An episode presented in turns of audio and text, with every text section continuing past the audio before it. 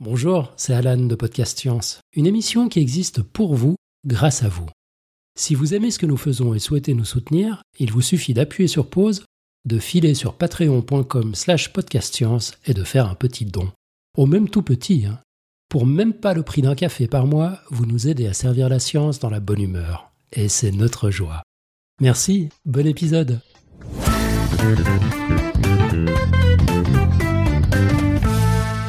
Bonsoir. C'est la première émission de l'an 2020 et si nous vous souhaitons une belle année, ne nous réjouissons pas de rentrer dans une nouvelle décennie. Car oui, souvenez-vous, vos cours très perturbants à propos du calendrier grégorien, la nouvelle décennie ne commencera qu'en 2021. On, on fera la fête l'année prochaine. Cela ne nous empêche pas d'être toujours là, fidèles au rendez-vous comme chaque semaine, pour commencer le mois de janvier en roue libre avec vous. De quoi vous réchauffer le cœur et l'esprit au cœur de l'hiver si vous en avez besoin. Vous êtes sur Podcast Science, épisode 396 pour certains et 396 pour d'autres. Nous sommes le 8 janvier de l'an 2020. Bienvenue.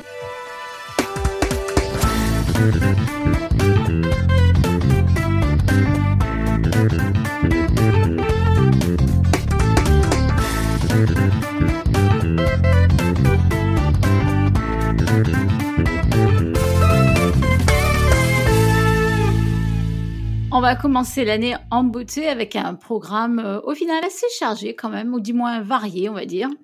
Euh, on va avoir un, on va avoir de façon tout à fait inopinée un grand coup de gueule d'Alexa sur l'intégrité scientifique avec euh, avec aussi l'apport de Topo. On a une chronique d'un invité surprise. Oserais-je vous dire le nom tout de suite? Qu'est-ce que t'en penses, Eléa Je lui dis tout de suite le nom ou... Oh, bah oui, bah oui. Bon, d'accord, d'accord. Bon, alors nous avons l'honneur d'avoir Alexandre Schoen, qui est un médiateur au vaisseau, qui est euh, l'équivalent du Palais de la Découverte à Strasbourg, et qui est doctorant en communication scientifique. Donc, on continuera les, présentations tout à l'heure. Hein. Ensuite, on a le deuxième épisode de la chronique euh, faite par Élise et Pierre Kerner, le couple Kerner, Not Just Wife. Ensuite, on a une première, la première chronique de Cléora. Mais oui, mais oui, qui, je vous le rappelle quand même, pour notre plus grand bonheur, vient de rejoindre l'équipe de Podcast Science. Et enfin, nous aurons la réponse super attendue au quiz du moment. Il faut éteindre son téléphone portable en avion, un Fox ou un Tox, qui a été préparé, concocté et mûri par notre chère Eléa. Voilà. Euh, C'était un peu long, je suis désolée. Voici donc tout de suite le tour de table. Nous avons Eléa depuis Strasbourg. Bonsoir tout le monde. Eh bien, nous avons notre invité surprise qui n'est plus du tout inconnu. C'est donc Alexandre Schoen depuis Strasbourg. Bonsoir, bonjour. Nous avons Topo depuis Paris. Hello. Nous avons Pascal, fidèle à la technique depuis Mulhouse. Salut tout le monde. Et nous avons Cléora depuis la Normandie. Salut tout le monde. Et enfin, nous avons Alexa depuis la Californie. Salut tout le monde. Et bien sûr, j'oublie de le, préciser, mais c'est moi, Irène, qui vous présente ce podcast depuis Bastia. Voilà, alors sans écouter, euh, sans, sans, transition et d'une façon euh, assez inopinée, mais c'est à la mesure de sa colère, voici le coup de gueule d'Alexa. Alors oui, parce que dans l'émission, on a souvent invité des chercheurs qui vous ont parlé de finalement comment on fait de la science et qui mettent souvent en avant, et moi je le fais aussi, hein, l'aspect collaboration, c'est-à-dire qu'on fait rarement de la science tout seul. On est dans un labo, on collabore avec des gens, on collabore avec des gens hors du labo aussi, d'autres équipes de par le monde, avec qui on monte des projets, on partage des expertises et ce genre de choses. Et donc c'est très important pour la science puisque tout seul on, on fait rien en fait. On a vraiment besoin de cette dynamique d'équipe. Et euh, une autre façon de faire de la science aussi, euh, Topo vous en a déjà parlé, il me semble, euh, je crois que c'était à propos d'Euro et Vodevo, ou de Paname et Vodevo, enfin d'une conférence des Vodevo. Tu... C'était Euro et Vaudeveau, euh, mais j'en avais parlé seulement sur mon blog, j'en avais pas parlé directement sur, euh, sur, sur Podcast Science. Et euh, bah, on peut en profiter aussi pour dire que c'est comme ça qu'on fait de bonnes rencontres, puisque nous, on s'est rencontrés lors d'une conférence, Paname et Vaudeveau. Exactement, voilà, effectivement. Donc, une, une, autre façon de faire de la science, de se rencontrer pour après faire partie du, des mêmes podcasts, c'est de, de, de, rencontrer des bah, scientifiques, c'est d'aller d'aller en conférence. Parce qu'en conférence, justement, on présente le résultat de toutes ces collaborations on présente le résultat de nos travaux. Euh, et donc comment ça fonctionne? On a à la fois des posters où donc une équipe fait un poster et puis quelqu'un présente ce poster et les résultats aux gens qui sont à la conférence. Mais les gens peuvent aussi présenter euh, via ce qu'on appelle des talks, donc des, présentations qui durent euh, entre 15 et, une demi-heure où, on présente ses travaux sur un domaine donné, donc à la communauté scientifique.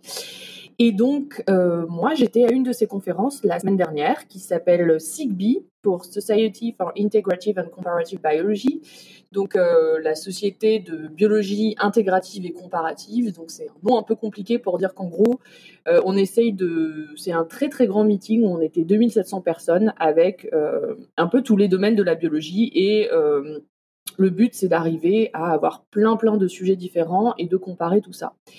Et assez ironiquement, en fait, une des caractéristiques de cette conférence, qui est une conférence majoritairement américaine, c'est euh, d'avoir du mentoring euh, pour des students, donc pour les étudiants, pardon, et euh, aussi pour les gens qui sont en début de carrière. C'est-à-dire à cette conférence, contrairement à pas mal d'autres, on a beaucoup d'étudiants qui présentent leurs travaux, donc ça peut être une une première opportunité. Mais euh, on a aussi voilà des gens qui sont en début de carrière comme moi qui attendent d'avoir un poste, euh, qui vont euh, pouvoir présenter leurs nouvelles idées, mettre en avant tout ça. Alors c'est quelque chose qui est énormément mis en avant dans cette conférence.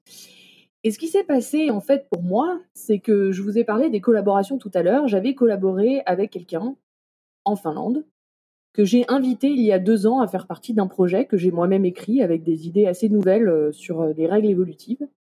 Et euh, j'ai réalisé à ce congrès que, en fait, cette personne, pendant ces deux années-là, a copié les idées, les a publiées lui-même, et quelqu'un a présenté ses idées donc à cette conférence où j'étais, la conférence, enfin la présentation juste après la mienne, donc avec mes idées, tout ce que j'avais en tête. Mais euh, il a réussi à faire toutes les expériences en deux ans parce que c'est quelqu'un qui est beaucoup plus âgé, c'est quelqu'un qui a un labo avec euh, plein de gens et qui en fait s'est dit bah en fait la collaboration je m'en fiche complètement. Ce projet c'était une super idée donc je vais le faire et je vais publier avant.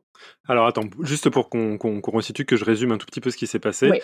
Il y a deux ans, tu étais en Finlande.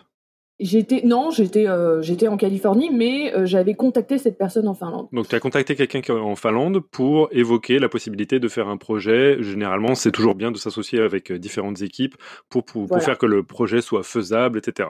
Donc tu lui envoies une proposition. Les idées à l'intérieur sont, sont claires parce que c'est une proposition. La personne dit qu'elle est intéressée, mais au final, ça ne se fait pas. Alors en fait, ce qui s'est passé, c'est que la personne disait qu'elle était intéressée. On a écrit ce projet ensemble et ensuite on a envoyé ce projet à une agence de financement pour pouvoir le financer. Euh, ce projet n'a pas été financé tout de suite, mais il est toujours en cours et, euh, euh, en fait, on attendait d'avoir l'argent final pour le commencer réellement. D'accord. Donc c'est en gros, euh, vous aviez commencé à élaborer le, projet juste sur papier et tu t'attendais à ce que le financement euh, permette de véritablement euh, se, mettre à, se mettre à table et, commencer à, travailler dessus. Voilà, sachant qu'on avait déjà commencé à travailler dessus un peu avec nos fonds respectifs. D'accord. L'un et l'autre. Mais pas, mais pas d'achever et certainement. Pas d'achever cette étude. Non. Pas de t'exclure de l'étude, nécessairement. Non. Voilà.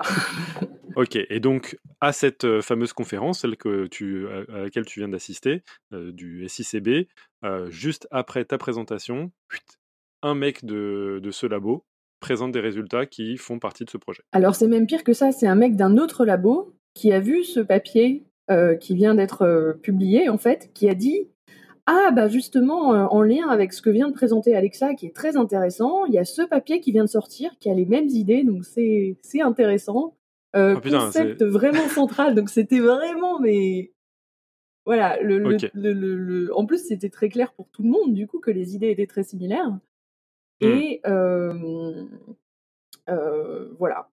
Donc, en gros, finalement, ici, on, on, voit quelque chose qui est très, euh, qui, touche à l'intégrité scientifique de mon point de vue, qui est mmh qu'on, finalement, on est d'accord pour collaborer sur quelque chose. On est d'ailleurs en contact pendant deux ans. Et euh, on a un collaborateur qui décide de tout garder pour lui, sur des idées qu'il n'a même pas eu lui-même au départ. Mais la différence que ça met en place ici, c'est aussi la différence entre des labos qui ont des gros moyens et qui sont très importants et très très établis dans le domaine, et des gens un peu plus juniors qui finalement ont besoin de s'associer au grand nom pour euh, bah, développer leur projet, mais ont moins de ressources. Et donc c'est une comme la recherche est une compétition permanente, finalement, euh, celui qui publie une idée le premier aura la paternité de cette idée, Mmh Les implications finalement de ce qui vient de se passer, c'est que normalement j'aurais dû avoir la paternité de cette idée, ou en tout cas le partager avec cette personne.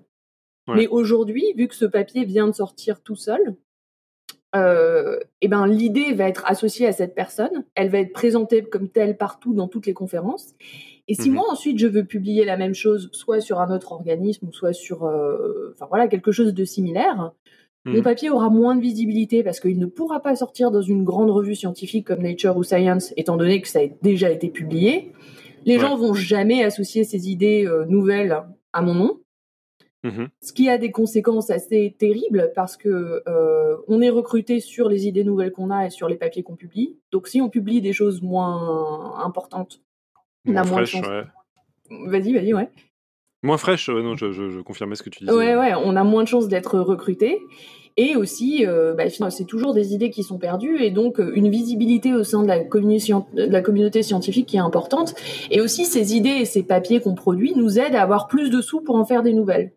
C'est-à-dire que pour avoir des, des sous sur un projet, euh, les gens vont regarder le CV de la personne qui soumet cette demande de financement, les, gens vont regarder les idées du projet, bien sûr, et aussi les collaborateurs. Donc si on n'a plus tout ça, en fait, c'est un peu un cercle vicieux et finalement, on, tombe dans, euh, euh, voilà, ne, plus rien avoir. Donc, en fait, ça, je voulais en parler aujourd'hui parce que c'est absolument pas quelque chose qui est isolé en science. Et je pense que Topo, tu pourras confirmer. On, a souvent cette idée un peu de la science, du scientifique qui a ses idées, qui collabore, tout est beau, tout est génial. Et on a toujours cette idée-là, alors qu'en fait, euh, bon là, ma conférence était à, Austin, au Texas, pas à Dallas, mais c'est un peu Dallas, l'univers impitoyable, quoi. C'est ça, c'est-à-dire qu'il faut être les premiers à publier. On a une compétition qui est intense. Il faut être les premiers à publier dans des journaux à haut comité de lecture aussi pour pouvoir continuer. Donc, si on si on fait pas ça finalement, euh, eh ben euh, on, survit pas quoi. Et pour publier dans ces journées à haut comité de lecture, il faut être les premiers, il faut avoir des idées nouvelles et il faut aussi être le plus seul possible sur ces idées. Et donc en fait, euh, dans tout ça, si on n'a pas un minimum d'intégrité scientifique, ça peut pas marcher. Quoi. On aura toujours des gens qui vont tirer la couverture à eux et euh, qui vont jamais. Enfin, finalement, il n'en aura plus beaucoup de place pour les autres. Euh, et du coup, voilà, c'était juste pour vous dire que la science, en fait, c'est pas du tout l'image, euh, la belle image d'Épinal qu'on en a. Et c'est vraiment un milieu qui est ultra compétitif. Et alors ça, Johan pourrait vous en parler. Il vient d'être recruté au CNRS. et puis, pour ceux qui suivent ce qui se passe en France en ce moment, c'est un peu compliqué avec le CNRS quand on a de moins en moins de postes, quand on a une pression qui est de plus en plus forte au niveau mondial, ça exacerbe mm. tout ça. Ça exacerbe ces comportements parce que les gens veulent être les premiers, mais aussi finalement ça, ça, ça tire toute la science vers le bas. Et donc, euh, si vous voulez encore écouter de la science sur Science, on a quand même besoin de quelque chose qui soit un peu plus, euh, qui fonctionne un peu mieux, quoi, avec plus de. Exactement. Alors, Eléa venait de dire un truc intéressant. Euh, elle peut peut-être réagir là-dessus. Eléa a dit sur en interne, c'est pour ça que j'ai quitté la science. Alors, est-ce que tu peux... bah oui, c'est entre autres pour ça que j'ai choisi d'arrêter la, la, recherche. Mon postdoc s'étant fini, on m'en a proposé un autre pour que je travaille encore euh, deux ans dans mon laboratoire et j'ai dit non et je me suis lancée dans autre chose, euh, à savoir la communication scientifique pour pouvoir parler des sciences à défaut d'en faire dans un, un, univers comme ça qui me correspond plus trop et, et qui, qui répond plus trop à ce que j'avais comme, comme vision de la science quand j'ai commencé. Voilà, c'est une évolution comme une autre. je... Ouais, c'est assez terrible. Moi, ce que, ce que ça m'évoque, c'est un incident qui m'est arrivé euh, ce matin, et justement, c'est encore une autre chose qui, qui, qui, est une conséquence de, ces, de, de la de, de, cette mentalité. Moi, je pense pas qu'on puisse euh, enlever complètement cette mentalité de compétition, de, de coup bas, etc. Mais euh, en mettant une pression euh, extrême sur les, sur les chercheurs, eh bien, ça, ça fait que ces comportements-là se généralisent ou l'inverse, qui est une méfiance qui devient vraiment pas saine. ce matin, on avait une conférence qui, se passait à l'Institut Jacques Monod et qui était une conférence jointe avec un autre institut qui est pas loin. Et moi, j'ai l'habitude dans, ces conférences-là de, live tweeter ce qui se passe, c'est-à-dire que j'utilise le compte de, de Twitter de, de, mon équipe pour pouvoir euh, partager, bah voilà, il s'est dit ça, euh, telle personne euh, parle de cette idée, etc. Donc je sais que en France, généralement, Twitter, c'est pas super bienvenu. D'ailleurs, j'ai fait une formation au sein de mon institut pour expliquer comment marchait Twitter, comment on peut live tweeter, etc., qui avait été plutôt bien reçu. Mais une des chose qu'on m'a dit, c'est surtout demande l'autorisation pour partager du contenu, ce que j'essaie de garder en tête. Mais pour cette conférence, je me suis permis, et très très rapidement on m'a dit que j'avais eu tort, de partager mmh, le titre de la conférence et la première slide, c'est-à-dire la première diapositive, une photo de cette première diapositive. Je me suis dit, bon, a priori c'est trivial, on a tous reçu entre les deux instituts ce message-là. Euh, avec le, titre des conférences, qu'est-ce que ça peut poser problème? Je me gardais bien de, partager aucun des résultats qui étaient partagés ensuite. Et pourtant, malgré cela, euh, j'ai eu une réflexion de la part de, personnes qui étaient euh, au sein de, la salle qui m'ont dit Ah non, non, il faut absolument supprimer tout de suite les tweets. tu ne te rends pas compte dans quel milieu de, compétition on se trouve. Si quelqu'un voit que c'est le sujet de de telle ou telle équipe, ça peut être une catastrophe. Moi, je sais pas dans quel. J'ai supprimé les tweets et mmh j'ai clarifié les choses. Je ne ferai plus de live tweet euh, lors de ces conférences, etc. Mais ça s'oppose malgré tout à une vision que j'ai de la science qui doit être ouverte, dans lequel il n'y a pas de raison qu'une conférence à Paris euh, ne puisse pas intéresser un chercheur ou même euh, juste un amateur dans n'importe quel coin de notre planète. Il n'y a aucune raison qu'on fasse quelque chose de caché et surtout aucune raison qu'on se trouve dans une situation dans laquelle partager le titre d'une conférence soit euh, représenté comme une, comme une menace. Mais il est vrai, à l'heure actuelle, eh ben, c'est le cas. Cette, cette, menace est vraie et je ne vais pas me, poser en porte-à-faux à, à, des chercheurs qui sont inquiets pour leur carrière. Donc, dans, dans le climat actuel, bah, c'est une menace. Je me plie à cette situation. Il n'y a, y a, pas, a pas de raison que je, je, je les mette mal à l'aise mais ça, témoigne d'une certaine manière de la, compétition exacerbée qu'il y a dans le milieu scientifique et qu'il faudrait arrêter le, plus rapidement possible. Alors pour euh, rebondir sur ce que tu dis, euh, et moi je le fais sur mes slides maintenant de, PowerPoint quand je présente, on a des, alors de plus en plus de conférences, en particulier aux États-Unis, on met un signe Twitter barré ou photo barrée sur les slides qu'on veut pas que les gens mmh. partagent. Et à mon avis, ça fait exactement écho à ce que tu dis, c'est que moi, par exemple, la moitié des slides de ma présentation cette fois-ci avaient un, slide, un, signe Twitter barré pour que, être sûr que les gens prennent pas une photo d'un résultat majeur euh, et le mettent sur Twitter. Ce qui, effectivement, pour moi, est complètement anti-science, mais qui, dans le climat actuel, est un problème. Euh, parce que on sait que quelqu'un dans un labo peut reproduire la même chose peut-être très vite et euh, Ouais, mais alors que tu viens de le dire, on ne peut pas faire de la science tout seul on est obligé de la partager. Philosophiquement, tous les gens qui sont dans, ce, dans ce podcast savent qu'il est crucial de partager la science, mais le système actuel fait qu'on a énormément de raisons de craindre de partager la science. Donc, euh, pour finir, donner des sous. Écrivez à l'arc, donnez des sous. Écrivez à l'arc. on a, on a l'impression de se retrouver dans le milieu industriel ah, avec, l'espionnage. C'est, fou parce que moi, je me souviens quand j'étais dans le milieu industriel, quand je donnais des conférences, ben c'est vrai que je ne donnais pas toutes, les, pas toutes les données pour que les autres ne puissent pas les exploiter en fait. Je faisais de la rétention d'informations. ça, a un sens dans le milieu industriel, mais en sciences, notamment en sciences publiques, en sciences fondamentales, qu'est-ce que. bah, en fait, oui, enfin, moi, c'était un mélange parce que je faisais du RD et c'est vrai que c'était quand même très, très lié à la science, quand même. Mais encore dans le milieu professionnel, tu peux dire que tu as des histoires de brevets et de choses comme ça, tu vois, des histoires juridiques derrière. Ce qui est en fait encore pire dans la science fondamentale, c'est que une fois que tu t'es fait avoir comme ça, euh, ou que quelqu'un a volé par exemple sur un tweet ou un truc comme ça, En science, t'as aucun recours en fait. Euh, le papier, il est publié, il est publié, et euh, et tu peux taper des pieds, tu peux pleurer, tu peux dire à tout le monde ce qui s'est passé. En fait, ça changera Mm. rien. Il n'y a pas d'espèce de tribunal de la morale et de l'éthique, quoi. Donc c'est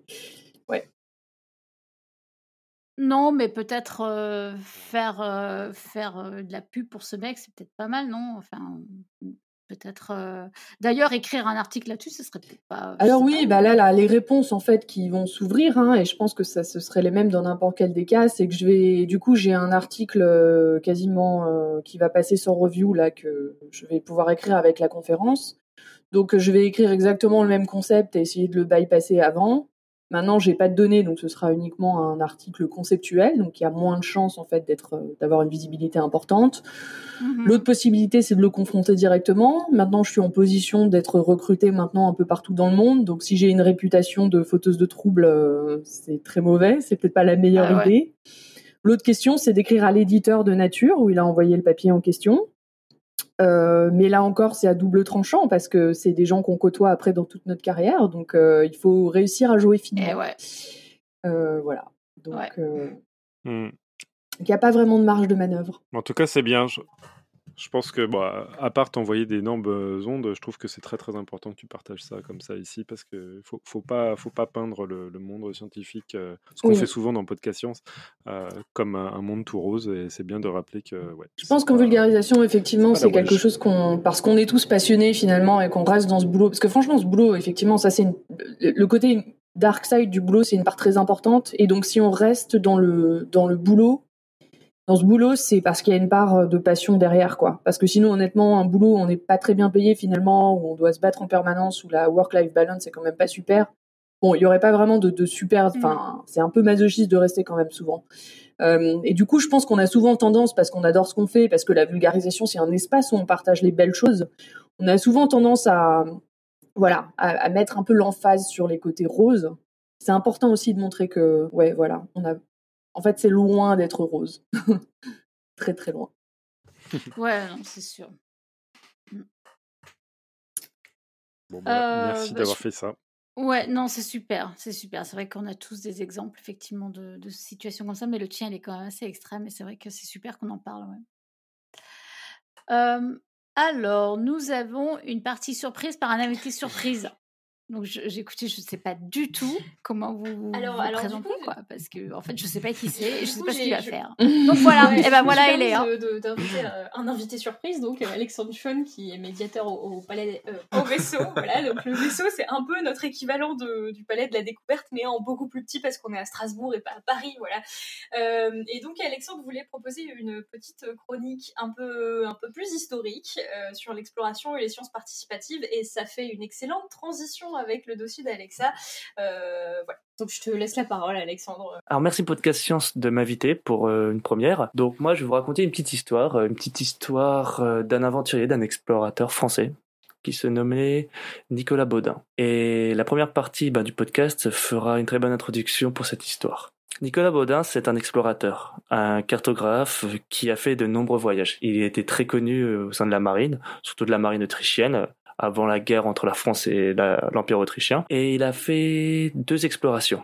Une exploration dans les Antilles et une autre, six ans plus tard, euh, dans les terres australes. Concernant Nicolas Baudin, il est intéressant de se remarquer que cet homme, en fait, euh, lors de son voyage en Antilles, était considéré comme un héros. Un héros de la République et était considéré comme un véritable voyageur scientifique. Il était distingué. Même le directeur du muséum de Paris, Antoine Laurent de Jussieu, à cette époque, il dé- déclara Le citoyen Baudin doit être proclamé l'un des meilleurs voyageurs qui ont le plus mérité de l'histoire naturelle. Cependant, ben, le cher explorateur Baudin, euh, il finit par tomber en disgrâce en 1804, à la suite de son expédition aux terres australes. Et c'est de ça qu'on va parler un peu ce soir, c'est de comprendre comment un explorateur autant connu, aussi connu en moins de six ans, a pu tomber en disgrâce totale et devenir un explorateur de la liste noire, inconnu. Commençons par son premier voyage, les Antilles. C'est le 30 septembre 1796 qu'il décide de quitter le Havre avec son équipage pour récupérer des collections naturalistes qu'il avait mis en dépôt à la Trinité. Pour ce voyage, Baudin a le soutien total du ministère de la Marine ainsi que du directeur du muséum d'histoire naturelle. Baudin avait même des instructions qui étaient très légères. Donc euh, il faut savoir qu'à cette époque, la plupart des sociétés, des institutions ainsi que les ministères fournissaient des carnets d'instructions aux différents voyageurs.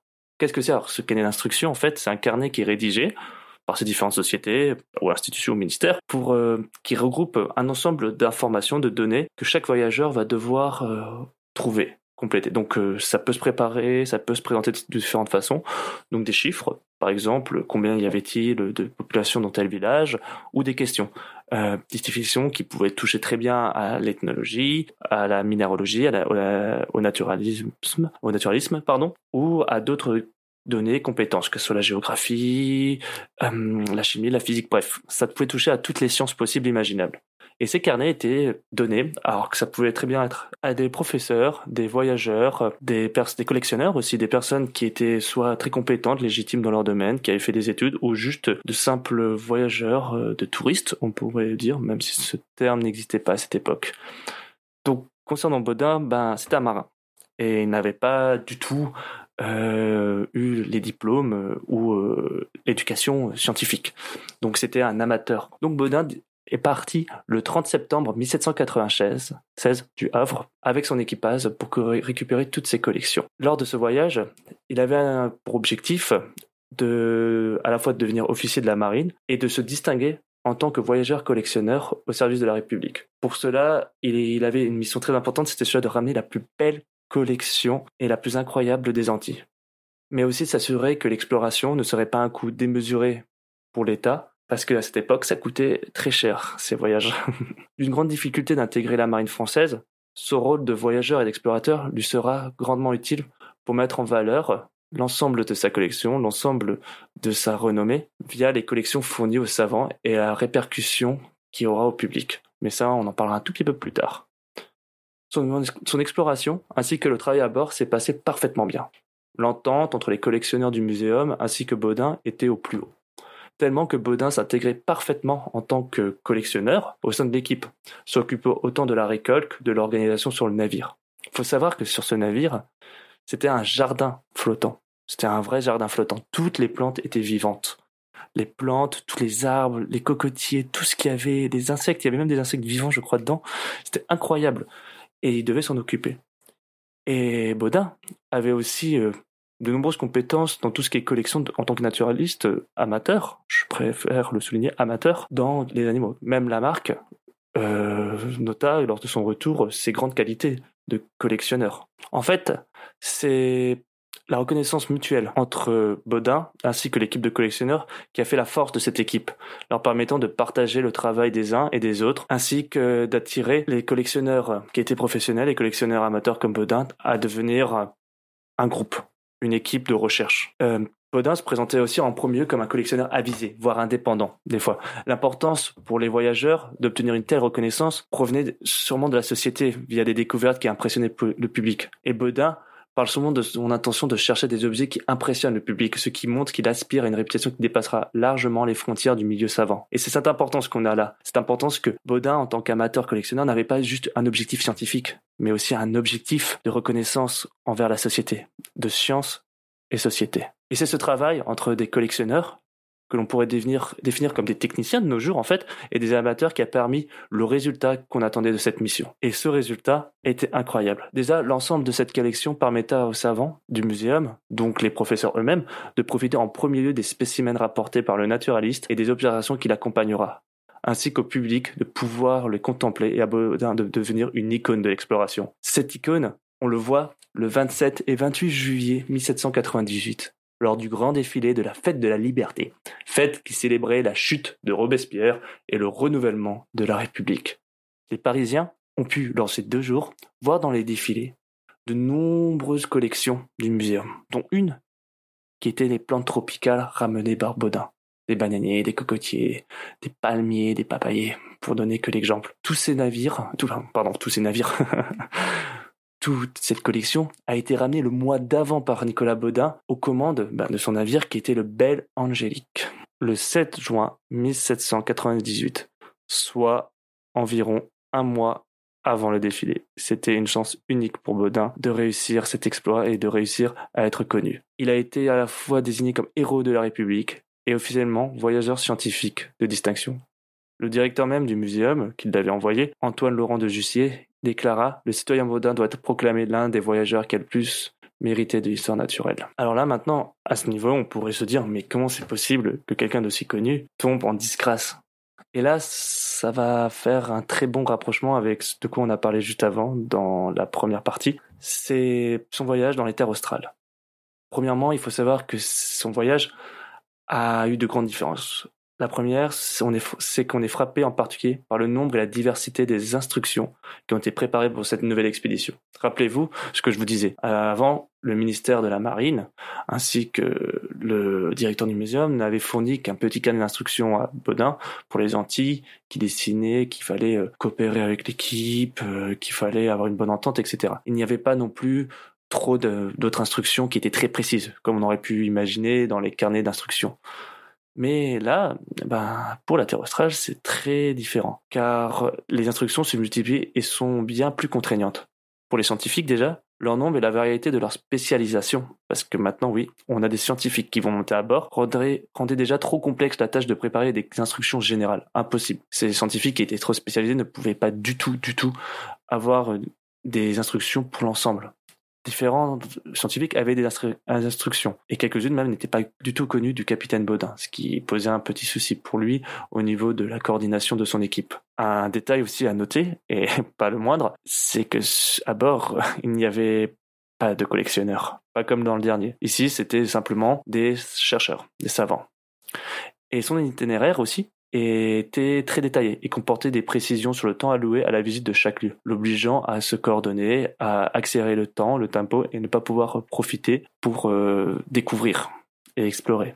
Ce qui est bien dommage pour un explorateur tel que Baudin. Ensuite, Baudin, bah, il, il, a aussi été difficile de recréer l'esprit collectif et l'atmosphère d'harmonie qu'il avait euh, caractérisé le voyage aux Antilles. Et ceci est dû au fait que les savants venaient de différentes filières, ce qui en soi n'est pas un problème, la pluridisciplinarité ne devrait pas être un problème, mais qu'ils étaient tous très très très spécialisés et qu'il n'y avait pas de coordination au niveau de leur travail scientifique. De plus, et là c'est là-dessus où ça, doit, ça a dû poser un très gros problème, ce sont les ambitions personnelles qui poussaient à la désunion complète au sein de l'équipage. Ce qui entraîna une mauvaise ambiance, si on peut dire ça comme ça, et surtout un affrontement entre experts et amateurs qui était dû à ses ambitions personnelles. Outre les facteurs de circonstances euh, qui étaient euh, ben, les difficultés du voyage, un hein, voyage en mer pose des difficultés, cette certaine rancœur des savants face au commandant avait bien sûr ses causes de la spécialisation de ses savoirs, s'accompagner d'une logique des savants qui excluait les amateurs et qui ne pas de place à ces personnes même les plus avisés, les plus expérimentés, comme Baudin. Et donc, euh, même si la collection euh, méritait euh, ben, toute son attention, des nombreux savants au muséum nous clairement défini par la suite que la collection des terres australes était une collection très importante qui avait permis de faire beaucoup de recherches. Cette désunion, ce manque de respect des scientifiques pour les amateurs, même s'ils été reconnus pour leur travail d'avant, ainsi que ses envies de personnel, ses ambitions personnelles ont poussé en fait à, ben, l'effondrement d'une réputation qui était celle du capitaine Baudin. Et par malheur et par malchance, ben, le sort du commandement n'a pas pu être défendu car il était mort en 1803 lors de l'escale à l'île de France. Que peut nous apprendre donc l'histoire du capitaine Baudin et comment peut-on l'appliquer de nos jours? En fait, Baudin a été considéré comme un marin, un capitaine de navire, mais durant une époque, il était aussi considéré comme un collectionneur, un collectionneur amateur. Comme de nombreux autres voyageurs, on pourrait en parler bien plus tard si vous souhaitez, si vous, on me réinvite. euh, il n'était pas un spécialiste dans les domaines scientifiques, mais via des carnets d'instruction, via des formations, Baudin, comme tout autre collectionneur, avait la possibilité d'apporter sa pierre à l'édifice de la science, de la découverte et de la recherche. Et cette méthode, qui a disparu avec l'évolution des découvertes et la spécialisation des différents domaines scientifiques, qui a été de plus en plus difficile de préparer des, explorations englobant toutes les sciences, ben, je pense qu'on la retrouve de nos jours de nouveau. Elle réapparaît. Ce voyage aux Antilles, par exemple, je pense qu'on va, on le voit petit à petit réapparaître. Non plus en exploration, allant sur des navires pendant des mois et des mois à la découverte d'un lieu inconnu pour amener des collections tropicales, mais plutôt dans une collaboration entre société et scientifiques. Et on appelle ça ben, les sciences participatives. Vigiciel, Viginature, pour ne citer que certaines du Muséum de Paris par exemple, ou tellement d'autres qui existent dans les laboratoires. Par exemple, pouvoir euh, comprendre la structure d'une molécule via un jeu. Et eh ben, tout ceci en fait, ça réunit un mélange de connaissances, de pluridisciplinarité, de gens qui sont à la fois experts dans un domaine et d'autres ben, qui sont amateurs dans ce domaine, qui sont passionnés. Et c'est peut-être ça, en fait, qui manque de nos jours. C'est cette passion de permettre à des gens qui sont autant passionnés, mais qui n'ont pas le titre de chercheur, de pouvoir participer, en fait, à ces sciences, de pouvoir donner accès à ces gens ben, la possibilité de partir en recherche, de partir en exploration avec nous. Et c'est ce point-là que je souhaite noter. Baudin, s'il a réussi sa mission, c'est parce qu'il a aussi été accepté et que lui, il a accepté les autres. Et peut-être que c'est ça qu'il va nous falloir plus tard. Une tolérance, une tolérance à l'amateur, à l'expert, que chacun ait un point de vue différent et qu'en fait, cette pluridisciplinarité bah, va nous permettre en fait d'aller plus loin. Regardez certaines missions maintenant, certaines explorations. Des philosophes, des réalisateurs de films, de documentaires intègrent des explorations pour donner un point de vue une image différente, pour apporter quelque chose. Mais à quand est-ce que les amateurs repartiront en expédition? C'est tout ça, je pense, qu'il est temps de voir et d'essayer de comprendre. Et peut-être, alors peut-être bien, on retrouvera un peu la méthode du muséum. Peut-être qu'on retrouvera peut-être des personnes comme euh, le capitaine Baudin, mais qui, j'espère, ne finiront pas comme lui. Et pour finir cette euh, chronique, je souhaiterais juste euh, citer un écrivain qui s'appelle Colin Jackson, qui avait écrit euh, un document qui s'appelle Aide-mémoire du voyageur et qui nous disait ceci. Tout est mutation dans le monde. L'aspect de la Terre varie continuellement. Les monuments se dégradent, les mœurs, les institutions changent. Les lumières se répandent ou s'éteignent. L'industrie avance ou rétrograde. La seule manière de résoudre bien des questions importantes est, peut-être, d'observer la marche des événements. Et cette marche ne saurait être connue que par les mêmes observations, répétées à différentes époques. Voilà, j'espère que ma thématique vous a plu, que hum, je vous ai un peu donné envie de découvrir un peu plus ces voyageurs. J'espère que tout cela vous a plu et ben voilà. Et donc euh, si vous voulez continuer, donc je vous encourage à lire un article scientifique qui s'appelle Voyage et déplacement des savoirs, les expéditions de Nicolas Baudin entre révolution et empire de Jean Fornaciero et John Westshoby et un peu la bible du voyage. je me permets de l'appeler comme ça parce qu'il est très complet en fait, c'est très intéressant, c'est sur l'histoire du voyage. C'est panorama, panorama pardon, du voyage 1780 à 1920, mots, figures et pratiques de Sylvain Vénère. Voilà, je vous laisse et ben, je vous remercie encore. Ouais, merci à toi, c'était super. Et Léa, tu veux dire quelque chose? Euh, du coup, d'après toi, euh, j'ai juste une question pour euh, un peu euh, creuser sur ce que tu viens de dire. D'après toi, le, le rapport de, de, des sciences aux citoyens, tu, tu, fais un parallèle entre ce qui se passait à l'époque des collectionneurs et à l'époque des mmh naturalistes. pour toi, on est toujours dans le même état d'esprit où on considère que ce qui émane des citoyens, c'est pas de la science, etc., et que c'est un peu déprécié par rapport à la valeur que ça a. Et enfin, tu penses qu'on est toujours dans ce même état d'esprit et toi, tu penses que pour améliorer les choses, il faudrait euh, redonner aux citoyens la possibilité de participer aux sciences et à la recherche? D'accord, oui, je vois. euh, ben, là, de cet exemple, je voulais juste expliquer quelque chose de très simple, c'est que, ben, en fait, la science, pendant plusieurs, pendant une longue époque, je trouvais que la science, en fait, elle a toujours été euh, prisé par, euh, par des personnes qui ont fait des études, etc., qui est tout à fait normal. Enfin, on a, on a fait ça pour la plupart. Mais que, en fait, c'est cette relation science et société, société qui nous manque, en fait, qu'il faut qu'on redéveloppe, je pense. Et que je pense que les sciences participatives n'est pas la solution unique, mais que c'est une solution qui va permettre, en fait, je pense, de redévelopper ce dynamisme et cette communication entre les deux.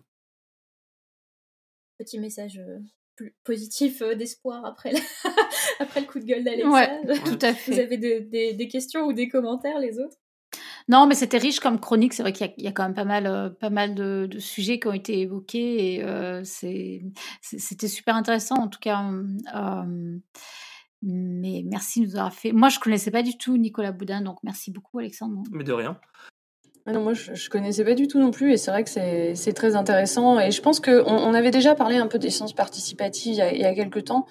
Euh, je pense qu'effectivement c'est un bon. Il me semble que j'avais mentionné d'ailleurs Vigie Nature euh, et je pense qu'effectivement c'est un bon moyen de aussi d'initier les gens à ce que c'est que la démarche scientifique parce que je pense que c'est quelque chose qui manque énormément aujourd'hui euh, dans la façon dont la science est communiquée. Finalement des fois même euh, à l'école, on n'est pas nécessairement très formé à ça. Et je pense que faire participer des citoyens à des projets de recherche, que ce soit sur le terrain ou dans les laboratoires d'ailleurs, ça permet aux gens de prendre conscience de ce que c'est que la démarche scientifique, de les intégrer dans le processus et de voir quel temps ça prend aussi. Euh, et justement l'intégration de toutes les connaissances que ça demande. Je pense qu'en ça, c'est très intéressant. Ouais, je trouve que c'est super important. Ça, ça, je, pensais aussi à une réflexion qu'a fait Alexandre pendant, pendant sa chronique où il expliquait que les, sciences avant n'étaient pas aussi compartimentées que, qu'elles ont pu l'être euh, récemment. Euh, ça, je trouvais ça super intéressant et je crois qu'on de plus en plus, on, arrive à une science en ce moment où les, disciplines se regroupent, hein, se, regroupent et se, se recoupent, mais euh, mais c'est intéressant effectivement comment avant les gens euh, partaient dans des expéditions et, s'occupaient de plusieurs domaines de recherche en même temps en fait.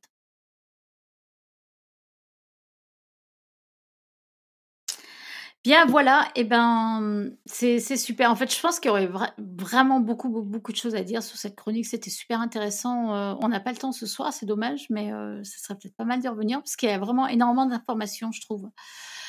Euh, mais comme c'est une chronique surprise par un invité surprise, on ne pouvait pas anticiper. Euh, ceci étant dit, donc, euh, bah, écoute, merci encore Alexandre, c'était, vraiment, euh, vraiment intéressant. Donc, on va continuer notre émission avec un retour encore une fois sur des personnages qui sont, qui, ont, qui ont été importants, on va dire, qui ont, ont, contribué à l'avancement de la science, mais dont on ne parle pas assez. Donc, voici la deuxième chronique d'Élise et Pierre. Euh, donc c'est un épisode de cette chronique qui s'appelle Not Just a Wife.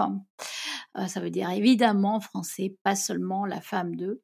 Euh, donc pour rappel, ce sont des traductions d'épisodes du docteur Kat Harney du podcast Genetics Unzipped, le podcast de la Société de génétique du Royaume-Uni dont Genetics Unzipped est produit par First Create Media et vous retrouvez Cat Harney. Il y a beaucoup de mots anglais ici. Hein. Retrouvez Cat Harney, uh, Genetics Unzipped and, et First Create Media sur Twitter. On vous mettra ça sur les notes d'émission. Et enfin, cette traduction a été réalisée par Élise et Pierre Kerner et son incarnation est faite par la jolie voix d'Élise Kerner. Donc cette seconde chronique s'intéresse à l'histoire de Harriet Crichton. Les années 1920 ont été une période difficile pour les femmes scientifiques. La plupart des femmes travaillant dans le domaine des sciences à cette époque étaient assistantes, enseignantes ou conférencières plutôt que chercheuses ou, Dieu nous en garde, directrices de laboratoire. Mais un domaine semble avoir été un peu plus accueillant que les autres, la botanique, autrement dit l'étude des plantes.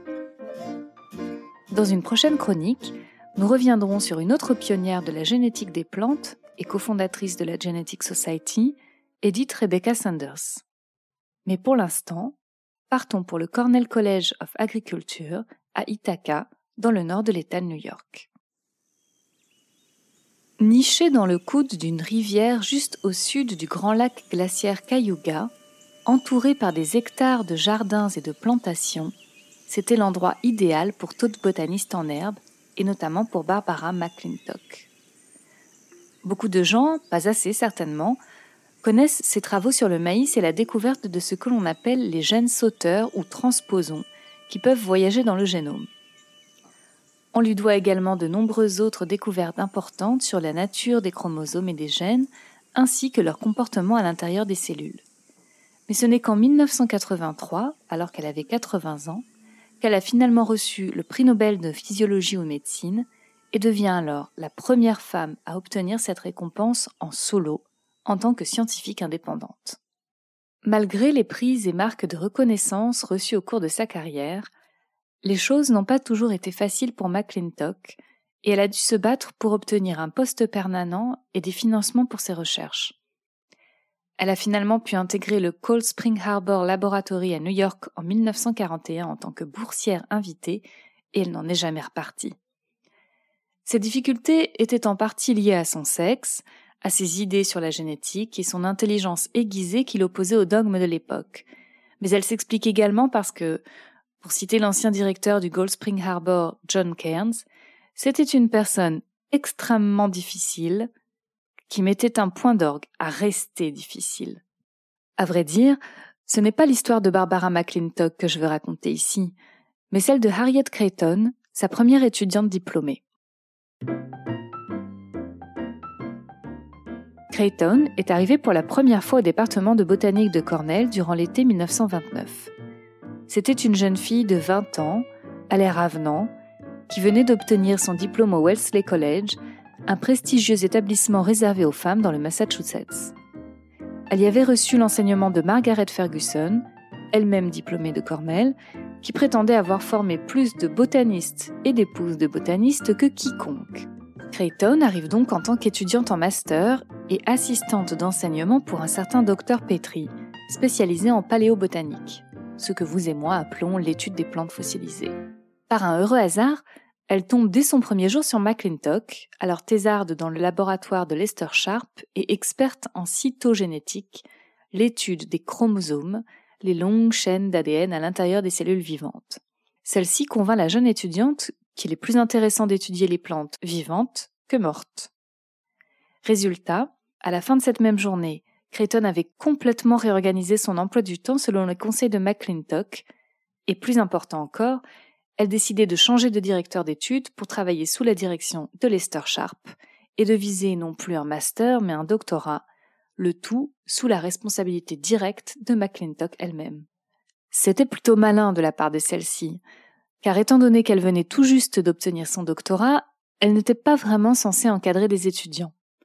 Mais la paire ainsi formée s'entend immédiatement, Barbara et Harriet devenant collègues et bonnes amies. Installées dans un petit bureau commun, elles partent souvent jouer au tennis à 17h lorsque la météo au bord du lac le permet. McClintock charge Creighton d'étudier les chromosomes des graines de maïs. Le projet consiste à observer ce que l'on appelle le crossing over ou la recombinaison. À l'époque, de nombreux généticiens sont perplexes face à un phénomène observé pendant la méiose, c'est-à-dire la division cellulaire qui se produit lorsque les cellules sexuelles sont fabriquées, les ovules et les spermatozoïdes chez les animaux, ou le pollen et les ovules chez les plantes. Ils observent que des versions particulières de gènes, appelées allèles, semblent parfois passer d'un chromosome à l'autre. Ensemble, Creighton et McClintock parviennent à montrer que cela est dû au croisement physique des chromosomes qui entraîne l'échange de fragments d'ADN entre eux. À Berlin, le généticien travaillant sur les mouches du vinaigre, Kurt Stern, avait fait une découverte similaire, mais Barbara et Harriet le devancent de quelques semaines en publiant leur article dans Proceedings of the National Academy of Science en août 1931, alors que Stern est en vacances. Il s'avère qu'un célèbre généticien, Thomas Hunt Morgan, avait eu connaissance des résultats de Creighton et McClinton alors qu'ils se trouvaient à Cornell pour donner une conférence et les avait exhortés à publier au plus vite. Il a avoué plus tard qu'il était au courant des résultats concurrents de Stern, mais avait décidé qu'il était peut-être temps que les difficiles expériences réalisées par les deux femmes sur du maïs, plante caractérisée par une croissance lente, méritent la vedette, en comparaison avec les recherches exploitant les mouches du vinaigre, dont la reproduction est rapide et qui récoltaient tous les honneurs en génétique. La carrière scientifique de Creighton atteint un point culminant en 1932, lorsqu'elle participe au sixième congrès annuel de génétique qui se tenait à Ithaca cette année-là. McClintock donne une conférence sur leurs travaux et les deux femmes organisent ensemble une petite exposition expliquant leur découverte du crossing over. Pour Barbara, cette étape n'est que le début, mais pour Harriet, cela représente à peu près la fin de sa carrière de chercheuse. Face au constat des difficultés rencontrées par McClintock et bien d'autres femmes pour obtenir un poste et des fonds pour leurs travaux, elle quitte la recherche pour un poste d'enseignante, plus stable sur le plan financier. D'abord dans un collège de femmes du Connecticut, puis finalement à Wesley, son ancienne université à partir de 1940. Pendant la Seconde Guerre mondiale, Creighton sert dans la réserve navale féminine des États-Unis, aussi connue sous le nom de Waves. Elle enseigne ensuite en Australie et au Pérou, avant de revenir à Wellesley jusqu'à sa retraite en 1974. Dans son excellente biographie sur McClintock, Evelyn Fox Keller décrit Creighton comme une femme forte et facile à vivre, relativement grande, avec un beau visage intense ainsi qu'une voix profonde éraillée par des années de tabagisme. Il est intéressant, bien que l'on ne trouve aucun indice concernant sa sexualité, de noter que Creighton ne s'est jamais marié. Étant donné que pour la plupart des femmes scientifiques, le mariage signifiait généralement troquer l'indépendance et la liberté intellectuelle contre la domesticité, il est facile d'envisager que Creighton n'ait pas été particulièrement enthousiasmé par un tel projet.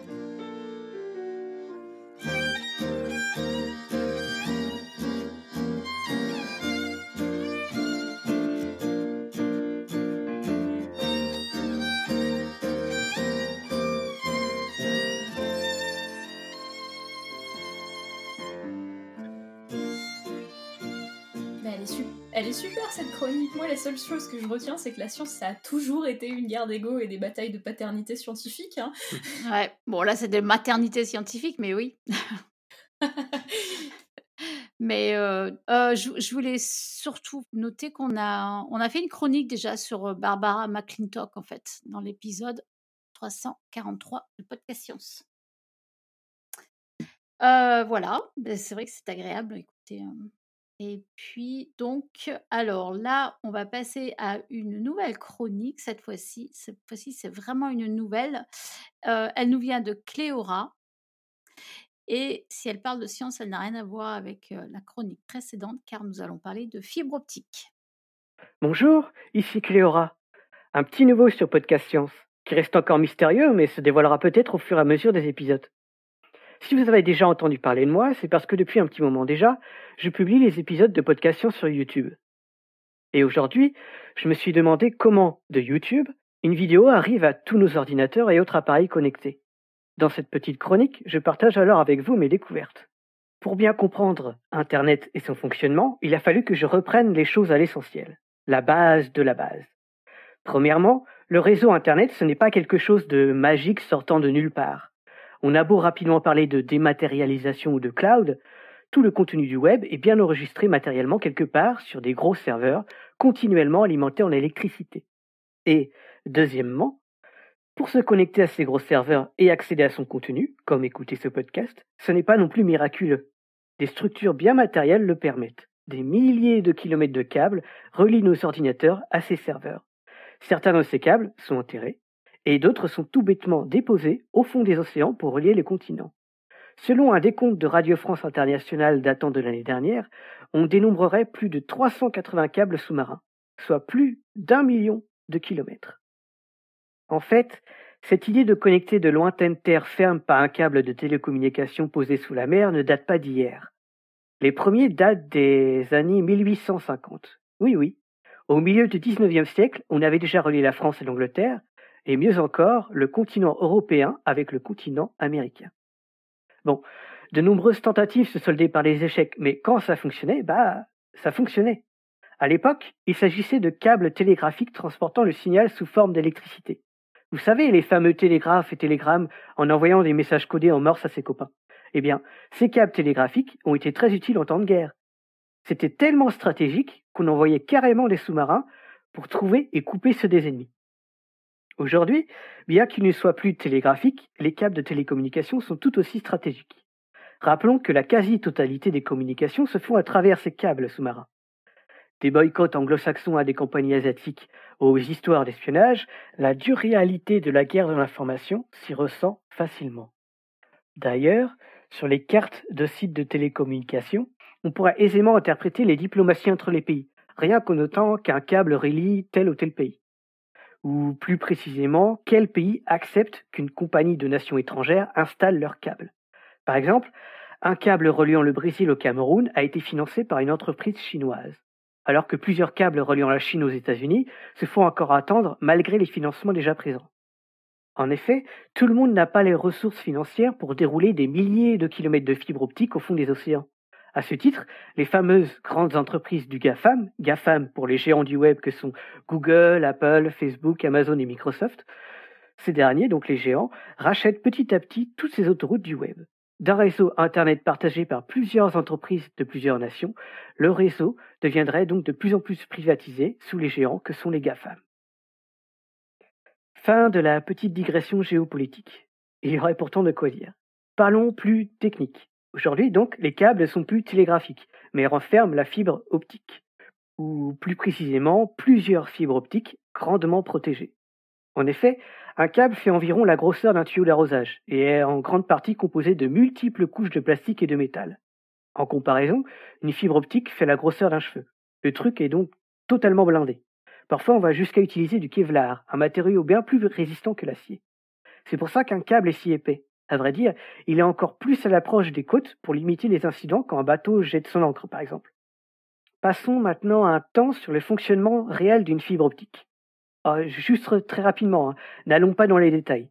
Est-ce que déjà, tout jeune, vous avez confectionné un téléphone à ficelle?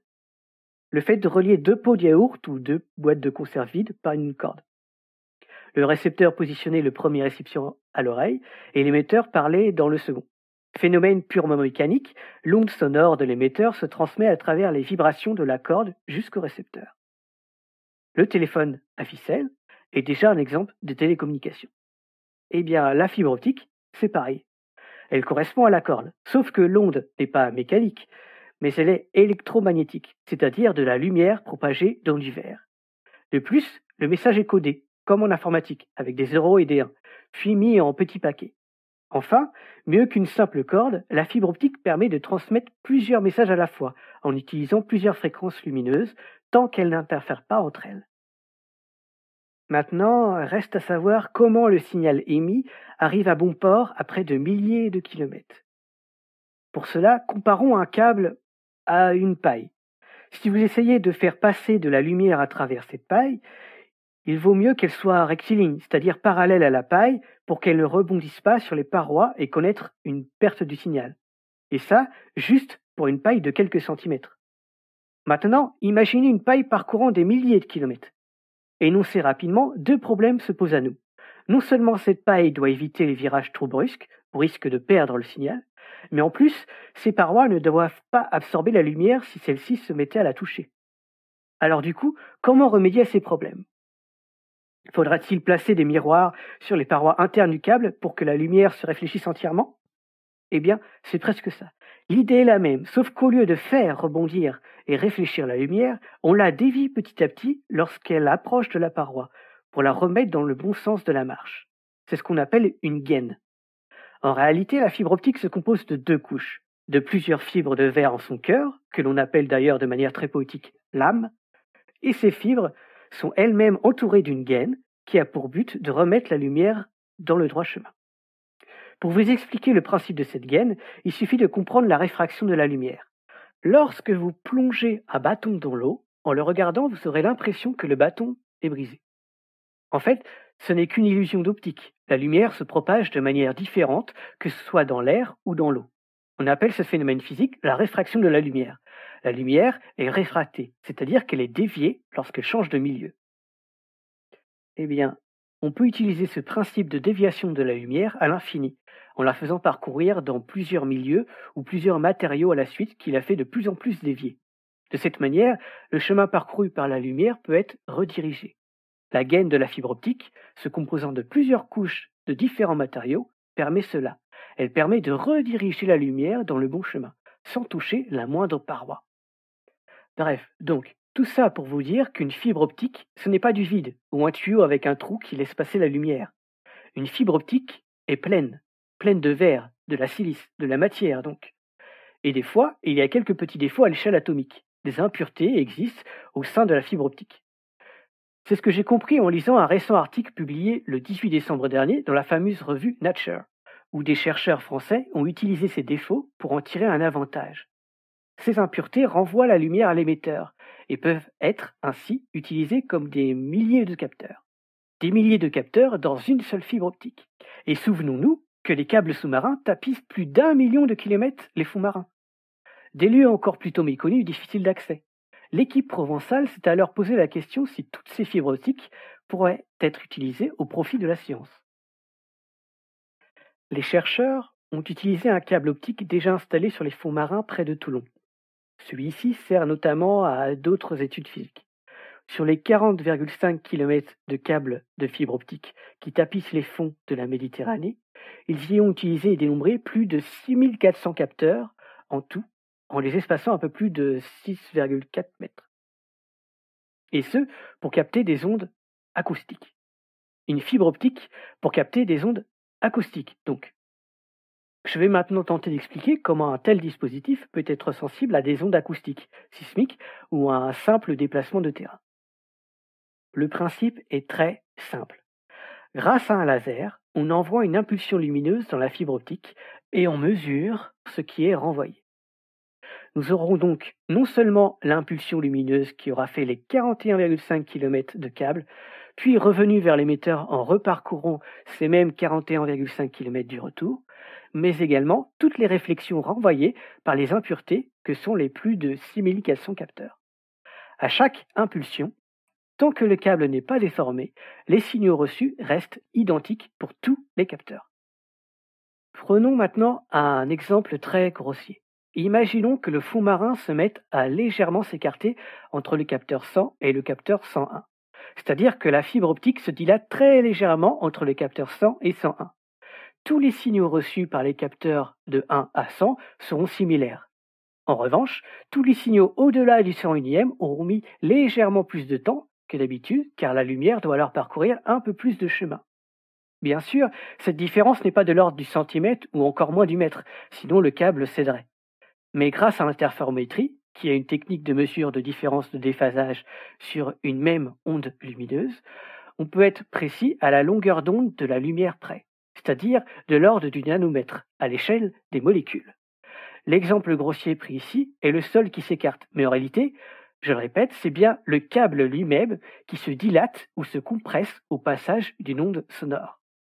Et petite parenthèse, c'est d'ailleurs ce même principe qui a été utilisé pour détecter la première fois les ondes gravitationnelles.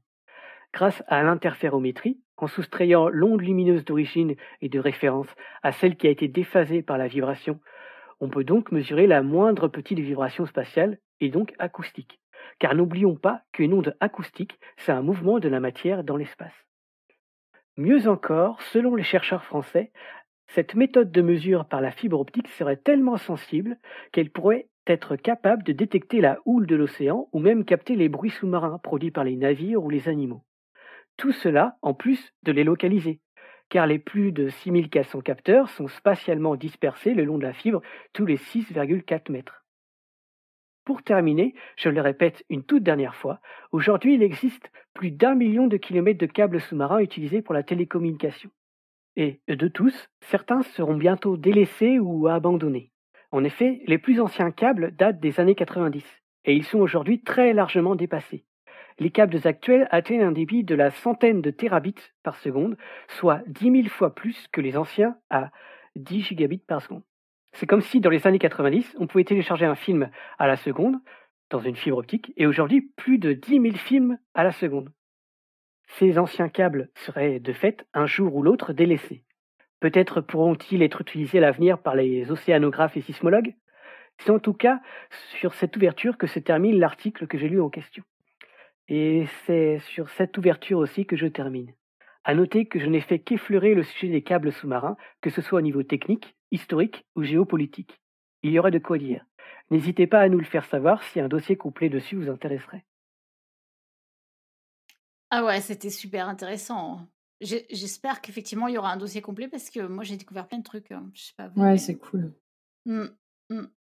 Le coût des, le des câbles depuis 1850 euh, dans la Méditerranée, je n'aurais jamais cru. Hein. Mais j'ai trop cette image en tête des gens qui se font la guerre euh, en mode bataille navale avec des sous-marins qui coupent au ciseau les câbles des autres pays, tu sais. c'est trop marrant à imaginer. Ouais, c'est incroyable. Et puis. Euh, c'est une super chronique. Ah ouais, hein. c'est une super chronique. En plus, je, moi, je connaissais pas bien euh, les, les, fibres optiques. Je trouve ça super intéressant, en fait. Ouais, non, c'est super cool d'avoir le petit rappel et puis après le, savoir ce que ça se passe. Moi, j'avais en tête quand il y a des accidents d'effondrement sous-marin et que ça coupe les fibres optiques. Euh, parce qu'on a parfois des près des près des côtes où on n'a pas de nécessairement de, de, zone de subduction, il y a parfois des effondrements sous-marins à cet endroit-là et donc euh, ça peut poser des gros gros problèmes au niveau des trucs de communication. Mais du coup, avoir ça et le replacer, c'est assez chouette. C'est super chouette. D'ailleurs, je me demande comment ils repèrent quand ou s'il y a une cassure, je sais pas comment ils vont en repérer où elle est où elle s'est produite. Hein. Euh, bah, je pense qu'ils ont les cartes de tout. Après, c'est quand même très surveillé au niveau sismique, au niveau de la Terre. Ouais, il y a des coordonnées GPS sur, euh, sur tous les 100 km du câble. D'accord. Tous les 100 km du câble, il y a une sorte de répéteur pour répéter, faire répéter la lumière en fait. Ouais. Parce qu'au fur et à mesure que la lumière se parcourt la distance, euh, elle se diffuse en fait. Donc, il y a une perte de l'information et on met des répéteurs tous les 100 mètres pour faire répéter la lumière. Après, si tu recoupes ça avec les données sismiques, tu sais où ça s'est passé. Quoi, en fait. Voilà. Ouais, ouais. Oh, c'est incroyable. Bon, euh, bon, merci Cléora. Merci, c'était super cool. Et on va d'ailleurs rester dans la communication parce que ça y est, on, on l'attend hyper impatiemment. Elle arrive, c'est notre Eléa qui vient nous faire la réponse au quiz du moment. Ouais, est-ce qu'il faut éteindre son téléphone portable en avion Info ou intox Ok, c'est parti. Alors, je sais pas si vous avez souvent pris l'avion, mais euh, moi, quand j'étais petite, le travail de mes parents euh, a fait que j'ai eu cette opportunité assez souvent au cours de ma vie, au point que les très célèbres consignes de sécurité protocolaires avant chaque décollage sont à présent inscrites en moi, euh, quasiment comme un instinct de survie. Donc avant de décoller dans cette grosse boîte volante, voilà, il faut bien s'attacher, il faut bien relever sa tablette et surtout, il faut absolument éteindre son téléphone pendant toute la durée du vol. C'est très important.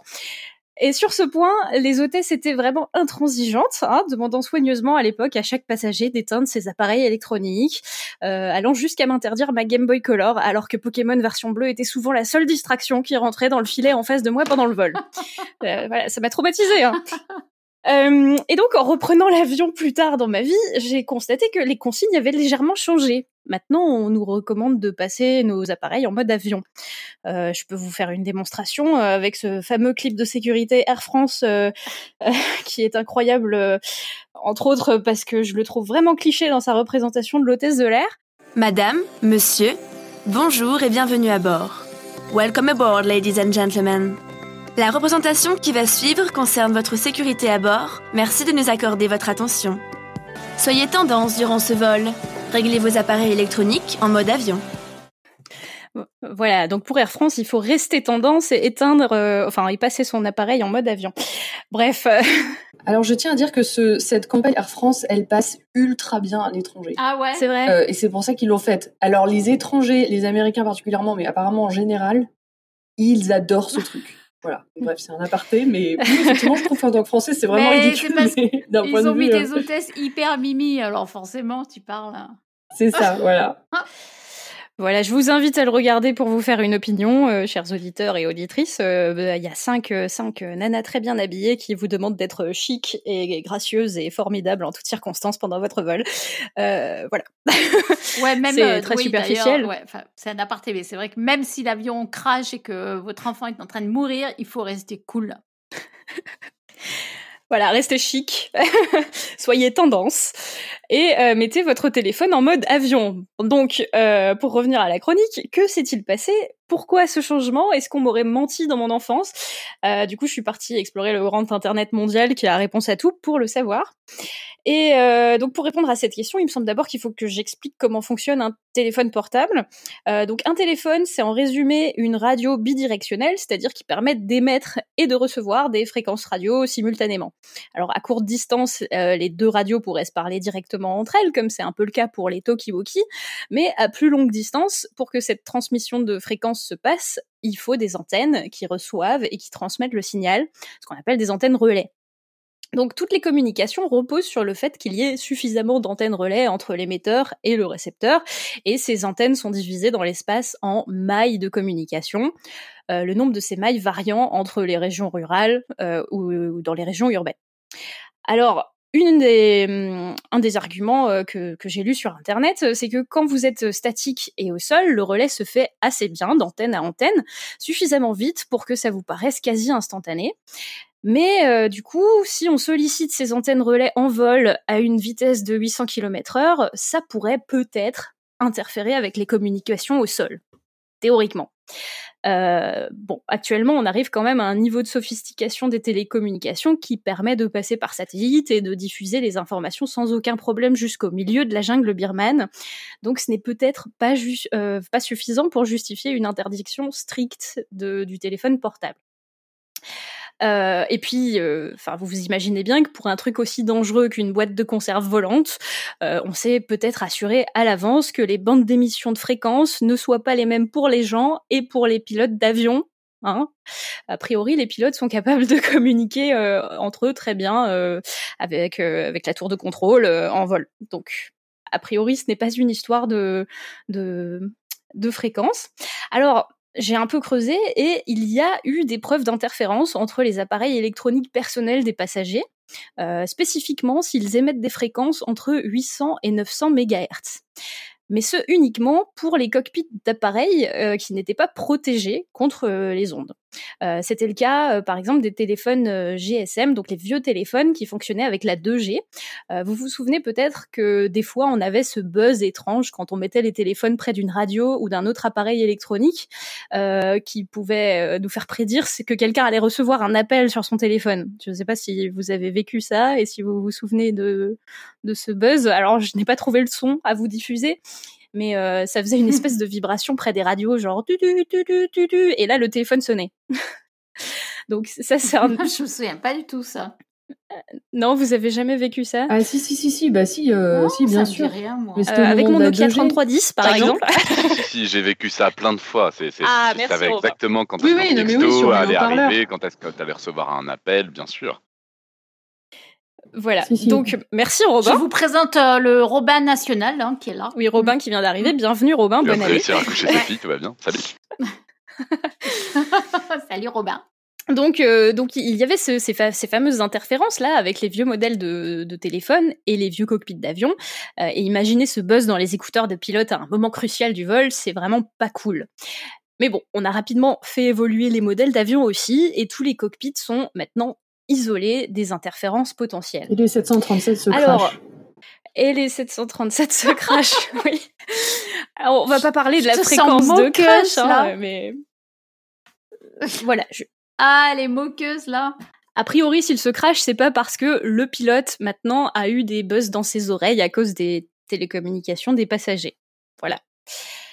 Alors, euh, du coup, avec euh, toutes ces précautions qu'on a pris, et puis euh, d'ailleurs les modèles d'avion, euh, ils ont été élaborés à, l'aide de- d'ingénieurs qui, connaissaient quand même leur métier. L'aviation, l'aéronautique, ça s'est développé un peu en parallèle de, l'aéronautique des fusées, tout ça. Voilà, c'est des gens qui savent quand même ce qu'ils font. Et donc on, on peut, se dire que le fait de devoir tout éteindre pendant le décollage et l'atterrissage, c'est donc plus une précaution à prendre à ces moments cruciaux du vol où l'avion serait le plus susceptible d'avoir un problème. Donc pragmatiquement, même si les chances d'interférence sont désormais minimes, euh, cela permet d'être sûr de ne pas tenter le diable. Hein. Et puis, au rythme où sortent les nouveaux appareils électroniques, il est virtuellement impossible de tester toutes les configurations possibles d'un vol et des appareils de ses passagers en amont. Voilà. En plus, ça vous assure que tout le monde soit complètement attentif lors du décollage et de l'atterrissage en cas d'urgence.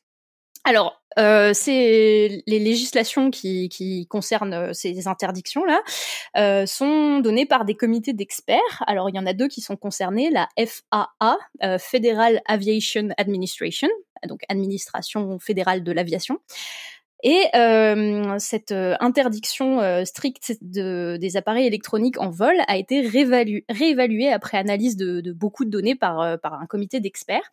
Ils ont publié un communiqué de presse en 2013 qui utilisait, qui autorisait désormais l'utilisation de tous les appareils électroniques à toutes les phases du vol, à l'exception des téléphones portables s'ils ne sont pas en mode avion. Alors, euh, à propos de l'autorisation du coup des appels en vol, la question est sous la juridiction d'un autre organisme qui s'appelle la FCC, la Federal Communication Communi- euh, Commission, donc la commi- Commission fédérale des communications. Ils aiment bien les commissions fédérales. Donc cette, cette autorité-là a brièvement considéré de lever l'interdiction des appels en vol aux alentours de 2007, mais elle a été maintenue faute de preuves suffisantes qu'il n'y aurait pas du tout d'interférence avec les systèmes de communication au sol. Notons qu'il n'y a pas de preuve non plus qu'il y a une interférence avec les communications au sol, donc on est là dans un cas de pur principe de, de précaution.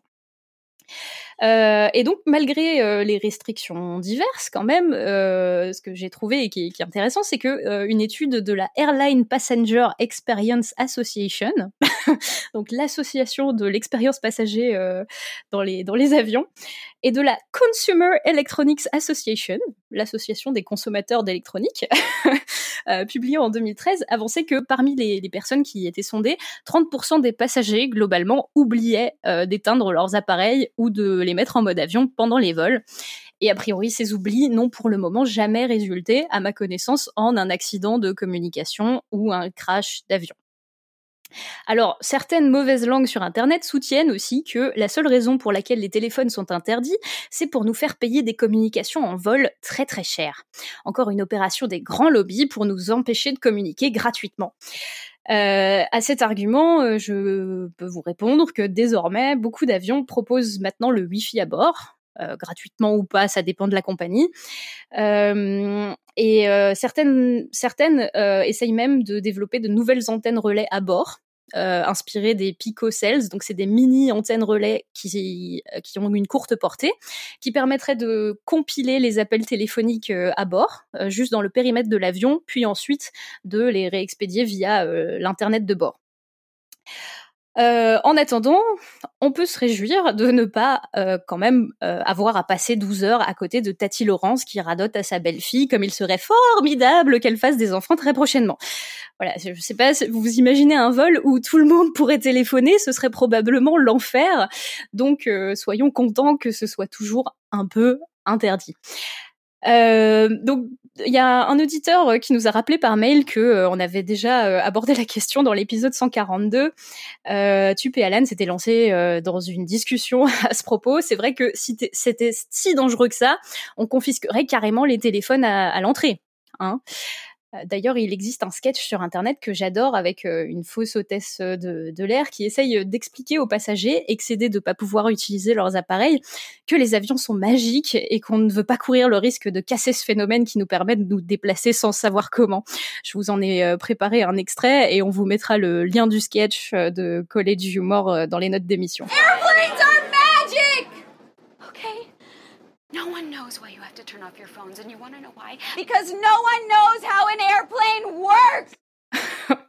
voilà. Donc elle leur explique, personne ne sait comment ça marche et c'est pour ça qu'on vous demande d'éteindre de, vos téléphones. Euh, ne faites pas n'importe quoi. Voilà, donc pour clore cette chronique, euh, rassurez-vous, oublier votre téléphone euh, allumé dans votre sac pendant un vol ne devrait pas impacter la navigation et euh, que votre voisin utilise son téléphone pour jouer à Candy Crush à côté de vous pendant le décollage ne devrait plus vous excéder tant que ça. il ne faut désormais éteindre son téléphone, enfin il faut désormais plus éteindre son téléphone en avion, ce n'est plus une obligation. Donc c'est une intox, même s'il vous est recommandé par précaution de le mettre en mode avion pour éviter tout problème. Et je vous quitte sur une petite pensée de l'humoriste Gad Elmaleh que vous connaissez probablement.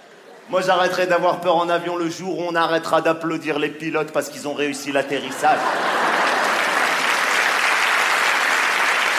Le mec, il a fait 10 ans d'études, il est payé une fortune, il atterrit, il y a 200 passagers qui vont Waouh, c'est trop fort.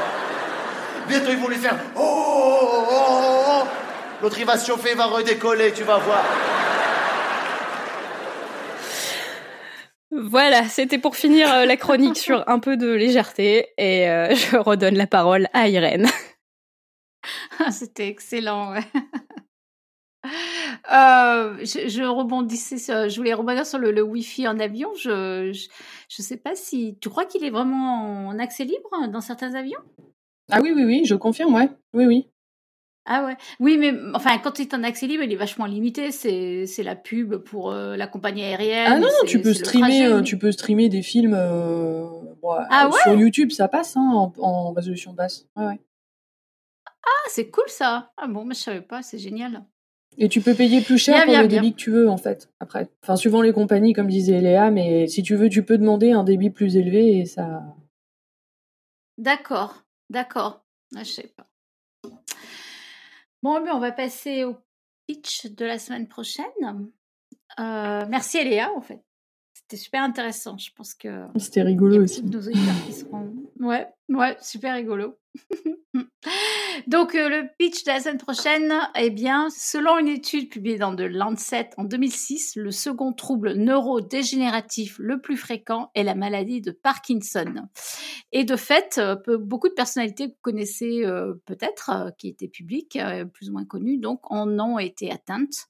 Par exemple, Cavana, si vous n'êtes pas dans ce registre, c'est Jean-Paul II ou alors Mohamed Ali, selon vos préférences. Mais enfin bref, il y a plein plein de gens qui, qui ont été des figures publiques qui, qui ont souffert de cette maladie. Voilà, donc en fait, ce que je voulais faire, c'est en 2020 voir un peu où on en est de, de cette maladie. Donc la semaine prochaine, je vais vous faire un tour d'horizon de cette pathologie qui est, qui est vraiment invalidante et qui est quand même pas très très connue au final. Voilà. Et puis. Euh, oui, je, vais annoncer le, quiz de, du moment, le prochain quiz, auquel vous pouvez nous répondre en nous envoyant des mails sur podcastscience.gmail.com ou en envoyant des messages sur les réseaux sociaux parce qu'on aime bien avoir vos réponses au quiz. Euh, le prochain quiz, c'est euh, les abeilles des champs vivent mieux que les abeilles des villes. Info ou intox, parce que y en a marre de parler des téléphones portables. On va parler de choses vivantes maintenant. Et ça veut dire quoi, vivre mieux? Ah ouais. Non, parce que moi, c'est marrant, le truc que j'ai en tête, c'est plutôt le contraire. C'est que les eh abeilles euh, vivraient mieux. Mais alors, voilà, je, je, on verra. On, verra. Tu, tu, peux formuler tes hypothèses. Ça veut dire quoi elles font Ça veut dire quoi vivre C'est ça. il manque la définition de vivre mieux. Ça, je, je, suis d'accord. Elles font plus de miel, elles vivent en meilleure santé. Voilà. Alors est-ce que les abeilles de champ sont plus contentes que les abeilles des villes? Si on fait un sondage sur 100 abeilles des champs et sur 100 abeilles des villes, quelle est la réponse majoritaire à comment allez-vous? Pas bien. Purée, ah, il y a du grève, euh, un peu plus voilà. c'est les abeilles, c'est pas les gilets jaunes. Hein. Et vous avez à peu près euh, trois semaines pour nous envoyer vos réponses avant qu'on ne donne la réponse dans une prochaine émission roue libre. Donc dépêchez-vous de réfléchir à cette question euh, cornélienne. ouais. Expérimentalement, c'est un peu compliqué, mais bon. Euh, je voulais remercier Nicolas et Céline qui sont nos derniers mécènes en date et on les remercie très sincèrement. Mais on remercie aussi tous ceux qui aimeraient nous aider. Euh, bien sûr, on remercie énormément ceux qui le font déjà. Euh, je voudrais aussi rappeler que par défaut, le site de Patreon vous inscrit pour des dons récurrents. Donc désabonnez-vous si vous ne voulez pas faire un don mensuel systématique. Nous arrivons au bout de cette première émission de 2020. Nous sommes heureux et fiers de partager notre amour pour la science avec vous et toute l'équipe vous souhaite une super bonne année, pleine de découvertes et d'émerveillements. Si vous avez des commentaires, des suggestions, des critiques bienveillantes, hâtez-vous de nous les envoyer. Nous nous retrouvons la semaine prochaine pour une émission sur la maladie de Parkinson. Et d'ici là, que servir la science soit votre joie. Mm-hmm.